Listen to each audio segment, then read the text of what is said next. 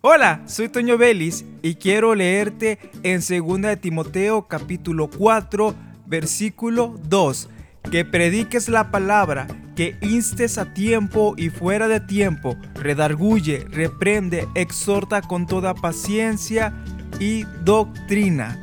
Se habla de un hombre, un hombre de Dios al cual se le invitó a una cena, una reunión importante, y le dicen que no hable de Dios, que no hable de Jesús en esa reunión, pero sí va a poder hacer una oración por los alimentos.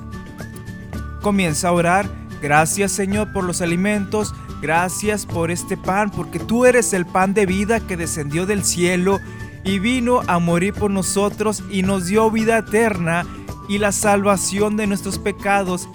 Y gracias Señor por esta oportunidad que nos has dado de estar aquí reunidos y hablándote a ti en oración, agradeciéndote porque tú eres el que nos da el alimento siempre. Y así este hombre comenzó a dar el mensaje de salvación por medio de una oración cuando se le había prohibido hablar, pero se le dio la oportunidad de orar. Así que ahora estamos en tiempo oportuno para hablar. Y dedícate a eso, dedícate a, predicar la palabra, instes a tiempo y fuera de tiempo.